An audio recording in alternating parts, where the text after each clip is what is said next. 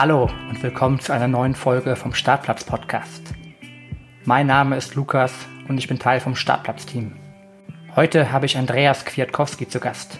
Seriengründer, seit gut zehn Jahren in der rheinischen Startup-Szene aktiv und aktuell Gründer und Geschäftsführer von HFM.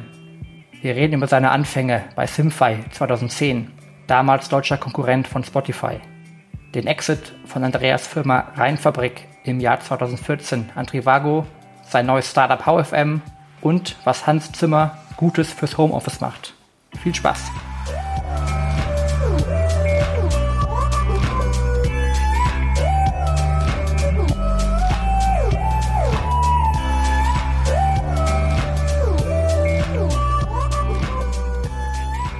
Willkommen bei einer neuen Folge vom Startplatz Podcast.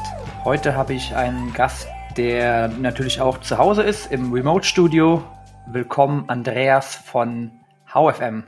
Wie geht's dir? Ja, hallo, vielen Dank. Ähm, mir geht's soweit gut, den Umständen entsprechend. Äh, Glaube ich für alle uns äh, eine Herausforderung, aber ähm, ja, wir können uns nicht beklagen als HFM und äh, ja, mir geht's auch gut. Danke dir. Ich hoffe, dir genauso. Du bist ja jetzt auch, auch gerade nicht danke. im Startplatz, so wie es aussieht. nee, genau. Ich bin zu Hause und auch hier relativ produktiv. Von daher bin ich auf jeden Fall eher bei Team Homeoffice. Mhm. Wie sieht's bei dir aus? Kannst du zu Hause gut arbeiten oder wirst du abgelenkt? Nee, also das klappt ganz gut. Wir sind auch äh, vor einigen Wochen schon äh, ins Homeoffice gewechselt mit äh, der ganzen Firma und ähm, ja, wir hatten glücklicherweise auch vorher schon Remote-Erfahrungen und auch eigentlich so immer einen Tag die Woche, wo unser Team immer schon von zu Hause aus gearbeitet hat. Das heißt, zumindest das Setup war keine Überraschung, aber ist natürlich für jeden eine Umstellung und so ein bisschen äh, vermisst man sich auch und den sozialen Kontakt und die Unterhaltung am Wasserspender und beim Kaffee und auch mal ein High Five, wenn irgendwas gut läuft. Das kann man leider nicht ersetzen, aber ja, wir äh, kommen da, glaube ich, ganz gut durch und können uns jetzt nicht beklagen. Bin aber auch jetzt äh, auch zufrieden, dass äh, oder ähm, ich ich schätze mich noch glücklich, dass wir jetzt natürlich kein Reisestartup sind und äh, jetzt zum Beispiel in der Reisebranche oder im Bereich irgendwie Food, äh, jetzt im Sinne Gastronomie zum Beispiel, sind sicherlich viel, viel stärker äh, von sowas betroffen, auch alle nicht digitalen Branchen als die Startup-Szene. Und dennoch, also auch ähm, ja, Travel-Startups haben sicherlich zu kämpfen und äh, da äh, fühle ich natürlich auch so ein bisschen mit, weil wir auch äh, ja alle im Team so ein bisschen Trivago-Historie haben. Deswegen äh, ja, in, klar, äh, verständlich. Sinne, ja, da hat es uns noch ganz gut getroffen, möchte ich sagen. Ja, schön. Du hast ja schon eine bunte Historie hinter dir und einige Stationen mit vielen spannenden Firmen. Vielleicht kannst du mal kurz für die Zuhörer erzählen, wer bist, wer bist du und was hast du bisher so gemacht? Ja, ich bin der Andreas, äh, einer der Gründer von HFM. Ähm, ich war äh, auch mal bei einem Konzern, damals nach dem Studium bei IBM und habe aber recht früh gedacht, so irgendwie Startup-Szene, das klingt für mich viel spannender. Das äh, muss ich mal erleben, habe mich dann aber anfangs auch nicht direkt getraut, habe dann gesagt, dann gehe ich erstmal zum Startup als Angestellter. Das war dann bei Simfy in Köln und ähm, dann habe ich gesagt, okay, jetzt äh, bin ich, glaube ich, soweit und irgendwann habe ich gesagt, okay, dann mache ich was eigenes. Ähm, das, äh, wie, wie so oft im Gründungsleben, hat aber jetzt nicht mit dem ersten Versuch äh, so direkt geklappt. Das ist dann so ein bisschen fließender Übergang gewesen in so ein Hobbyprojekt, das, das Thema mit der Eisenhower-App. Ähm, und dann mit dem Tim zusammen, mit dem ich diese App gemacht habe, habe ich dann damals ähm, tatsächlich gesagt, okay, wir machen ein bisschen mehr Mobile, das macht uns Spaß. Äh, Eisenhower ist vielleicht nicht das Fulltime-Projekt, ähm, ist ein cooles Hobby, belassen wir es vielleicht dabei machen wir erstmal Mobile, weil das können wir, glaube ich. Und äh, dann haben wir eine, tatsächlich eine Agentur gegründet, die dann äh, nach knapp zwei Jahren dann äh, verkauft an einer unserer Kunden, Trivago, mit denen wir ein sehr gutes, enges Verhältnis hatten. War ich eine Weile an, bei Trivago an Bord und äh, dann bin ich äh, nach, glaube ich, rund drei Jahren äh, von Bord gegangen und ähm, dann habe ich mit einem Freund, dem VO, zusammen HFM gegründet und äh, das ist sozusagen die aktuelle Station. Ja, sehr cool. Spannend. Da haben wir auf jeden Fall einiges zu besprechen. ja, äh, vielleicht können wir direkt mal bei äh, Simfy anfangen. Ich kann mich noch erinnern damals, dass es da die Option gab, Spotify oder Simfy, ähnliche Features, ähnliche Funktionen, ähnliche Musik. Was hast du von der Zeit mitgenommen? Wie war das damals? Und ähm, was sind so die Learnings, wie so die Firma aufgeben musste? Ähm, ja, also das war ja damals auch tatsächlich eine Kölner Firma von zwei Mannheimer Studenten, äh, Steffen und Christoph, äh, auch sehr äh, sympathische Gründer, die äh, damals nach der Uni-Zeit dann gesagt haben, sie möchten so im Musikbereich was machen. Das startete mal als MP3-Preisvergleich, glaube ich. Das war die erste Station und dann, äh, als so das Thema Musikstreaming technisch möglich wurde und auch so, äh, ja, sag ich mal, das, der erste Gedanke so entstand, man kann Musik auch so ein bisschen wie aus der Steckdose konsumieren, haben, haben die beiden dann äh, so den Kurs in Richtung Musikstreaming eingeschlagen. Und damals dann sich zusammengetan auch äh, mit Gerrit und Georg. Und die beiden waren auch in der Musikbranche aktiv und haben äh, was ganz anderes gemacht, digitale Konzertmitschnitte. Und äh, dann haben die vier sozusagen äh, ihre Aktivitäten alle äh, auf Simfy konzentriert, das Streaming-Geschäft und äh, ja, da war ich äh, recht früh an Bord. Ich glaube, da war so in dem Streaming-Bereich waren da so ein, eine Handvoll Leute, vielleicht so um die zehn oder so und ähm, dann äh, ist das mit Music Net Networks immer mehr verschmolzen und äh, am Ende waren wir mal so um die 70, glaube ich, und dann äh, waren wir auch äh, irgendwann später dann wieder deutlich weniger. Und das ist so ein bisschen so das typische Auf und Ab, glaube ich, in einem Startup. Ähm, nur noch mal sehr konkret äh, dann an der Mitarbeiterzahl äh, erkennbar dann auch gewesen, dass äh, es nicht alles so geklappt hat, wie man es sich erhofft hat. Aber ich sage, bestimmt gibt es immer hausgemachte Probleme, aber es gibt eben auch so das Thema oder gab es damals, dass der Markt natürlich noch sehr früh war und wir vielleicht mehr missioniert als verkauft haben. Da haben Leute noch irgendwie ihre MP3s getauscht und äh, auf äh, im Zweifel auf YouTube Musik angehört, auch wenn die qualitativ schlecht war. Vielleicht äh, war das dann irgendwie noch äh, ganz gut äh, Gang und Gäbe. Und äh, der andere, das andere Thema, was äh, glaube ich da auch begleitet hat, ähm, ist äh, so grundsätzlich so dieses Thema Streaming oder Online-Dienste. Warum soll ich für etwas zahlen, wofür ich jetzt äh, keinen, wo ich, wo ich das vielleicht anderswo geschenkt bekomme? So dieser Gedanke sicherlich mit drin und dann halt nicht, zuletzt auch das Thema Finanzierung. Also man muss das jetzt schon auch nicht, kann man nicht mit heute vergleichen. Ähm, ist ja auch schon eine ganze Weile her. Also äh, das war jetzt zehn Jahre her, so um den Dreh da war die Startup-Szene noch sehr früh. Es gab so die, glaube ich, die ersten so Exits so rund um äh, Spreadshirt und Lukas Gadowski und äh, andere, ähm, ja, Rocket Internet war noch auf jeden Fall auch schon langsam so ein Thema. Und ähm, das heißt, auch da die Finanzierungsbereitschaft war natürlich etwas eingeschränkter, als es so in den letzten Jahren zum Beispiel jetzt in Deutschland auch mittlerweile ist. Es war auch immer noch ein bisschen lokaler und äh, das heißt, man hat eher in Deutschland das Geld eingesammelt, nicht Europa oder gar weltweit. Also das heißt auch die Finanzierung von einem Geschäftsmodell, was auf einer Freemium-Basis läuft und ähm, in diesem Sinne natürlich auch äh, durchaus kostenintensiv ist, war auch zu damaligen Zeiten noch deutlich schwieriger, würde ich sagen. Und äh, zu aller guter Letzt auch die Labels, also die Plattenfirmen waren damals natürlich noch nicht so digital. Da galt es noch viele Verträge zu verhandeln, wie sowas geht. Heute würde man wahrscheinlich, wenn man denn so will, einen neuen Streaming-Dienstleister gründen und es gäbe schon sozusagen viele Modelle, viele Preise äh, von der Stange. Das gab es damals auch noch nicht. Da haben also auch äh, ja, die Simfy-Gründer da relativ viel, glaube ich, Pioniersarbeit geleistet. Ja, vielleicht wären die auf jeden Fall in einem anderen Land erfolgreicher gewesen.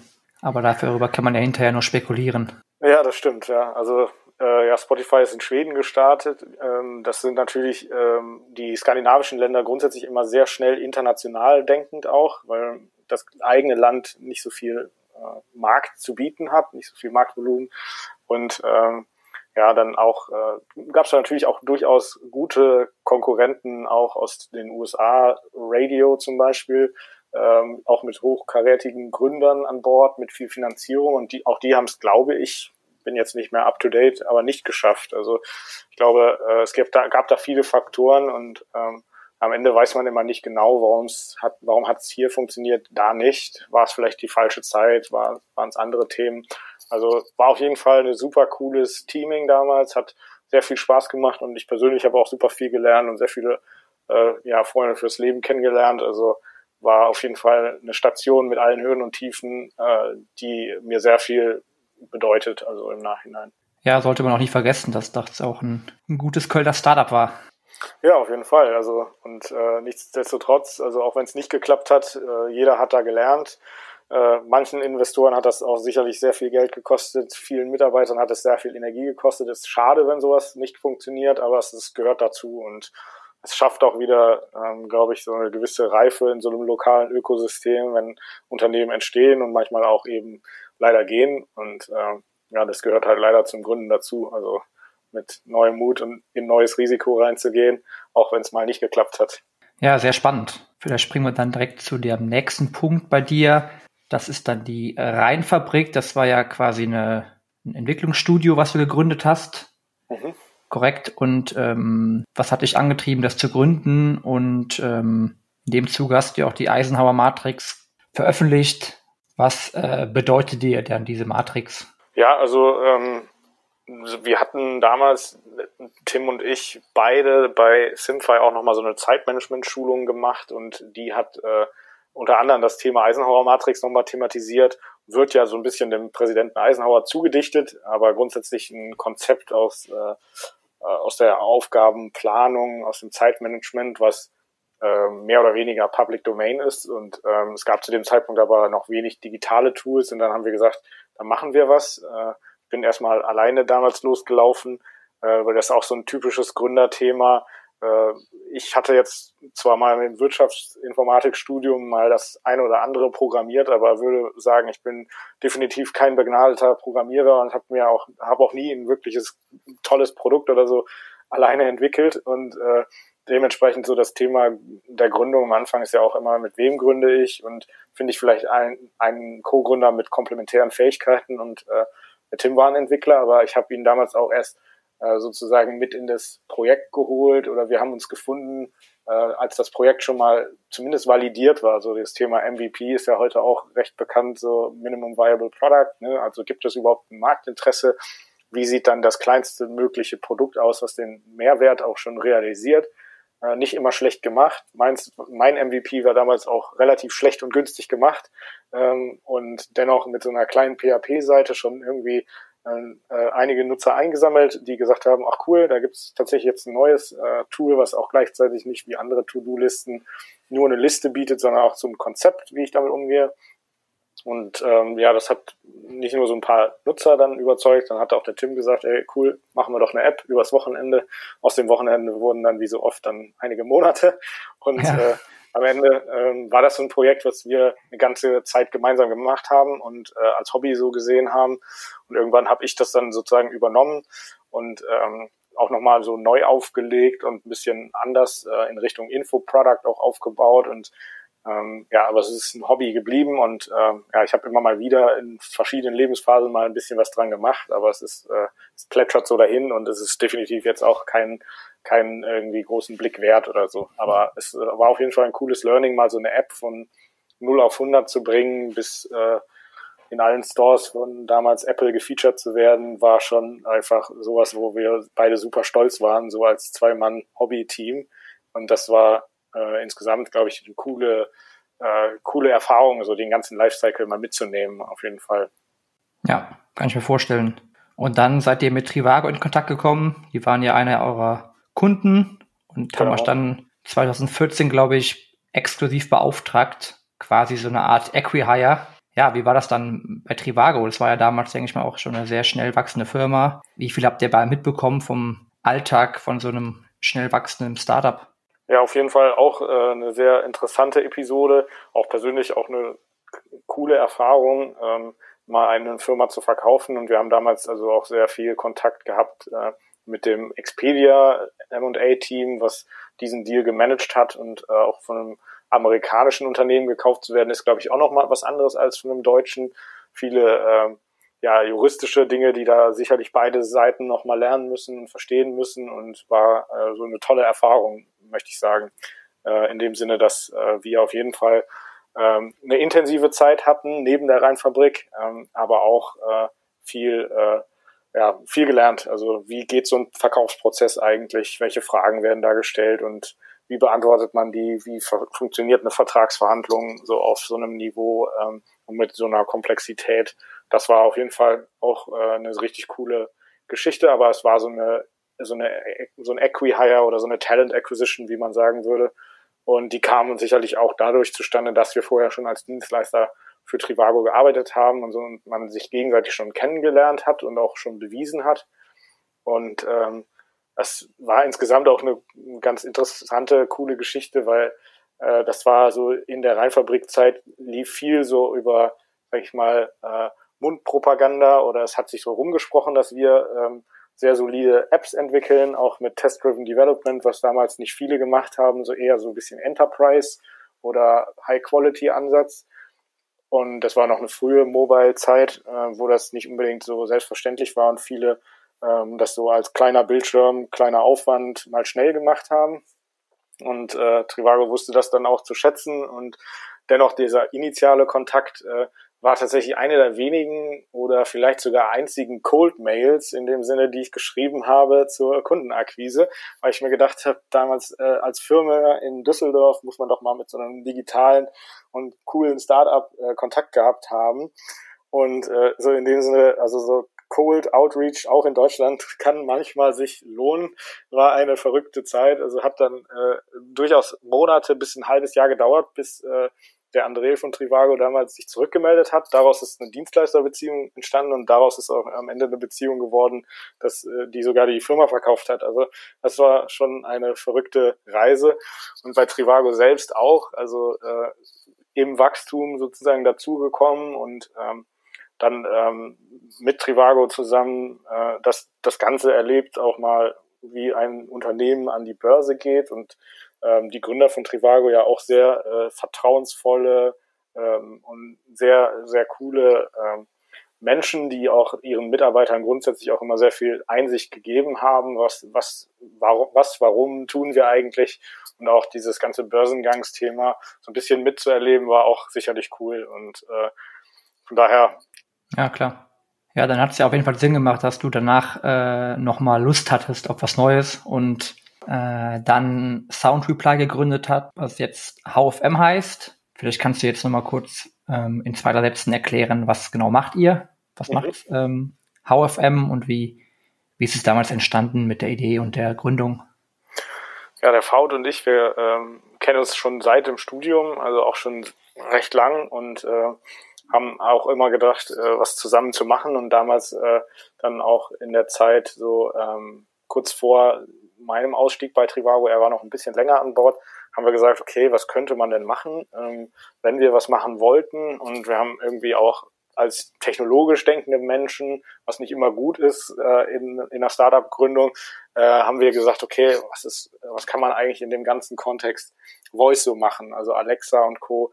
Äh, welche Chancen gibt's denn da? Und von der Historie her auch so der Zeit, die ich bei IBM äh, verbracht habe und was ich sonst so im Nebenbei gemacht habe, habe ich gedacht, auch B2B ist interessant.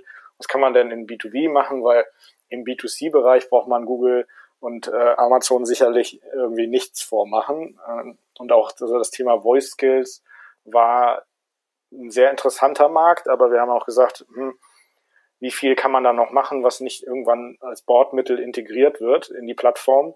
Und dann haben wir dann halt gesagt, okay, dann lassen wir uns einfach mal darauf ein, was sagt der Markt. Und dann sind wir so im Silicon Valley Sprech äh, ins Customer Development eingestiegen. Und daher auch der Name Sound Reply. Also es hatte irgendwas mit Audio, mit Voice zu tun. Äh, und Reply war dann so, was wäre so die nächste Generation von Sprachassistenten im Sinne von, einer vernünftigen Antwort und so und im Endeffekt nichts anderes als eine Briefkastenfirma und wir sind losgelegt und wir haben auch sehr unterschiedliche Botschaften in die eine oder andere Richtung, glaube ich, erzählt, was wir tun. Äh, das war aber auch einfach der Tatsache geschuldet, dass das, was wir tun, wir ständig verändert haben und das lag einfach an dem Feedback, was wir bekommen haben. Also strukturierte Fragen in verschiedenen Betrieben gestellt mit Fokus so ein bisschen Produktion, Logistik, äh, fanden wir interessant und äh, ja, dann äh, ist diese Reise dann äh, immer weiter, immer, äh, sagen wir, konkreter geworden und dann haben wir am Ende ähm, das Produkt so im August letzten Jahres gelauncht und ähm, das war dann auch tatsächlich äh, HFM und das war dann auch genau das, was wir heute tun. Und ja, und HFM ist so ein digitaler Trainer, Coach, Vorarbeiter, wie man auch immer sagen will. Die ähm, Produktidee, ähm, die wir dann so geschliffen haben, gemeinsam mit den Kunden, ist im Prinzip, ich habe einen digitalen Assistenten, den kann ich fragen, wenn ich Hilfe brauche, aber der mir vielleicht auch sogar bei der Einarbeitung hilft. Also das heißt, wir machen heute im Prinzip Einarbeitung und Soforthilfe für Arbeiter mit einerseits digitalen Unterweisungen oder auch mit interaktiven Arbeitsanweisungen andererseits. Also das heißt, in einem Lager, mein erster Tag, ich äh, bin vielleicht sogar ein Mitarbeiter, der nur Polnisch spricht. Und ähm, ich habe jetzt also einen digitalen Vorarbeiter, der mir zeigt, wie ich Dinge Schritt für Schritt hier verstehe und auch für Schritt für Schritt mache. Und kann mit diesem äh, mit dieser Mobile-Applikation, also die wir jetzt zum Beispiel haben, auch so natürlich interagieren, wie auch mit einer Alexa äh, mich ein bisschen unterhalten, hat halt den Sinn. Und deswegen auch so dieser Blue-Color-Fokus ganz vom Anfang, dass Sprachinteraktion natürlich immer nur dann so wirklich Sinn macht, wenn man die Hände zum Arbeiten braucht oder zum Autofahren. Und äh, das ist sozusagen ähm, nochmal so das Sahnehäubchen, dass dieser äh, digitale Trainer eben nicht nur eine Mobile-App ist, die mir visuell was zeigt, sondern ich mich damit auch unterhalten kann und ähm, sozusagen on the job Fertigkeiten lerne. Und ja, unsere Kunden benutzen das Stand heute dazu, neue Leute einzuarbeiten, zum Beispiel, wenn sie viel Fluktuation, viel Zeitarbeit haben oder Saisonalität oder einen neuen Standort eröffnen. Und es sind dann eben äh, Arbeiter, Arbeiterinnen, die dann damit ihre ersten Arbeitsabläufe im Unternehmen sozusagen lernen, Schritt für Schritt, äh, in ihrer eigenen Sprache. Also dieser multilinguale Ansatz ist halt auch ein Thema, was wir auch gelernt und aufgesammelt haben im Customer Development. Und ja, unsere Kunden vermitteln damit ihr Prozesswissen, vor allem, ähm, wie ich etwas mache und ähm, geben das sozusagen einerseits sicher für die nächste Generation weiter, als auch eben jetzt interaktiv in die Hände der Mitarbeiterinnen und Mitarbeiter, die vielleicht vorher anders trainiert worden sind, manchmal gar nicht so viel oder gar nicht und äh, jetzt dadurch halt schneller sozusagen verstehen, worum geht's hier eigentlich, schneller eingearbeitet werden können und das Ganze dann auch äh, in, im Idealfall, also was wir auch öfter sehen, ist halt auch, dass das Arbeitsergebnis dann auch noch qualitativ hochwertiger ist, weil ich es in meinem eigenen Tempo lerne, weil ich es auch wirklich vorgemacht bekomme, weil ich aber auch vorgesprochen bekomme, weil ich es währenddessen auch praktizieren kann. Was ist so eure Vision? Wo soll es hingehen? Was für eine Art von Firma wollt ihr bauen? Ähm, ja, auf jeden Fall. Äh, also ich glaube, das eine ist so die interne Organisation. Also äh, wir freuen uns jetzt auch noch mehr ähm, Mitarbeiter an Bord holen zu können, die auch sagen, hey, das äh, wäre doch cool, nämlich dann wieder der externe Blick, einen so einen digitalen Trainer zu bauen, der mir potenziell bei allen Themen helfen kann in Zukunft, ähm, aber immer so ein bisschen eingenischt auf unseren Use Case. Es müssen schon eher so Handfertigkeiten sein. Wir sind jetzt nicht die, mit denen du deine neue Software unbedingt trainierst, sondern du möchtest ähm, vielleicht lernen, wie man etwas verpackt oder wie man eine Retoure wieder aufarbeitet und so. Das sind so Fahr Fertigkeiten, die man dann eher mit den Händen macht. Also das ist so ein bisschen unser Schwerpunkt. Und da ist die Vision halt auch irgendwann vielleicht sogar über B2B hinauszugehen. Aber ähm, grundsätzlich ist unser, äh, fühlen wir uns eigentlich am heimischsten jetzt gerade irgendwo da, wo es äh, ja noch ein bisschen lauter ist, wo es äh, manchmal ein bisschen dreckig ist. Also Produktion, Logistik, ähm, das ist so ein bisschen so das Feld, in dem wir auch noch tiefer einsteigen wollen, noch mehr Produktfunktionalitäten entwickeln wollen. Ja, spannend. Viel Erfolg auf jeden Fall. Schon mal dabei. Ja, vielen Dank. Jetzt hast du ja bestimmt viele neue Herausforderungen mit, äh, mit VFM und vorher ja aber auch viele andere Erfahrungen sammeln können. Was sind denn so ja, Challenges, die du jetzt besser lösen kannst, als vielleicht vor ähm, acht Jahren bei Simfy oder vor sechs Jahren bei der Rheinfabrik? Ja, ich glaube, ähm, also was ich mal gehört habe, ist auch immer, wenn man sein Unternehmen auf den nächst, das nächste Level heben will, muss man erstmal an sich selber arbeiten. Und ich glaube, das habe ich irgendwie äh, mehr oder weniger bewusst, äh, auch viel weniger bewusst auch tatsächlich so äh, gemacht, indem ich dann zum Beispiel nach dem Verkauf äh, an Trivago habe ich auch mal eine Zeit lang sehr, sehr viel gelesen. Und ich meine, das Lesen kriegen wir teilweise in der Schule ja abtrainiert da muss man ja doch das eine oder andere Buch lesen, was man irgendwie nicht so cool findet. Aber ich habe äh, mir dann in der Zeit zum Beispiel viel so äh, Bücher irgendwie von Gründern oder oder oder auch darüber hinaus so angeschaut und äh, wirklich wieder so die Lust auf das Lesen entwickelt und da viel gelernt. Also aber das ist natürlich dann nicht vergleichbar mit dem praktischen Wissen. Und was wir jetzt zum Beispiel gerade machen, ist, ähm, dass Faud und ich jeweils auch äh, regelmäßiger Gespräche so mit Coaches, mit Advisors führen. Das sind teilweise eher Mentoren, die äh, auch sowas schon mal gemacht haben. Und äh, ich glaube, dieses praktische Wissen oder ähm, jemanden zu haben, der einem eine Herausforderung spiegelt, auch wenn man das theoretische Wissen vielleicht aus Büchern hat, das ist auch nochmal eine sinnvolle Ergänzung. Also ich würde sagen, so dieses Thema Lernen und irgendwie was Neues kennenlernen, aber nicht nur durch das Machen im Startup, sondern auch durch das Input holen, zum Beispiel irgendwie bei in guten Büchern, aber auch eben von guten Business Angels, Advisors, ähm, Industrieexperten oder so. Das ist alles insgesamt, glaube ich, maßgeblich für so für unseren Schritt für Schritt immer weiter vorwärts kommen, ähm, persönlich, aber auch eben ähm, ja inhaltlich und zum Beispiel auch die Beziehung jetzt zu meinem Co-Founder Faud und so. Wir arbeiten aktiv daran zu kommunizieren, äh, Dinge auch früh anzusprechen, sich gegenseitig Feedback zu geben. Und ich glaube, sowas ist äh, was, was man auch vielleicht ähm, in der ersten Gründung irgendwie noch nicht so formalisiert, weil man denkt, das passiert so automatisch. Aber ähm, also ich habe in der Vergangenheit gesehen, dass man auch sehr schnell so sehr parallelisiert. Der eine kümmert sich um das, der andere um das. Man läuft so nebenher und man entwickelt sich anders weiter. Aber man muss, glaube ich, aktiv auch in einer Gründerbeziehung irgendwie ähm, von der einen Gründerin zur anderen irgendwie immer sehr stark sich austauschen und auch regelmäßig schauen, dass man auch gemeinsame Lernerfahrungen macht und ähm, nicht nur am Business arbeitet, sondern auch an sich selber und am Team gemeinsam, so wie in einer guten Beziehung auch. Aber ähm, ja, das sind so Dinge, die lernt man, glaube ich, erst dann, wenn man sie konkret erlebt und vielleicht auch irgendwie mal ausprobiert. Deswegen, das hilft wahrscheinlich nicht, wenn man da so einen großväterlichen Rat irgendwie ausspricht. Aber das hat mir persönlich jetzt geholfen und ich sehe, dass das auch in der täglichen Arbeit von zwischen Faul und mir so auch Früchte trägt, dass wir einfach gemeinsam äh, je, jede Woche tatsächlich ein Meeting machen, wo es um uns geht als Team und um, um die langfristigere Strategie des Unternehmens wenn du jetzt den Andreas vor zehn Jahren treffen würdest und der würde jetzt als erstes zum ersten Mal eine Firma gründen, was würdest du ihm sagen? So, äh, die eine Sache, auf die, auf die musst du achten. Also ich würde jetzt nicht sagen, mach's nicht. Also das auf jeden Fall. Äh, das ist, glaube ich, sowas, was ich nie bereut habe. Aber es ist natürlich schon eine wilde Reise. Man sagt ja auch Entrepreneurial Rollercoaster Ride oder so.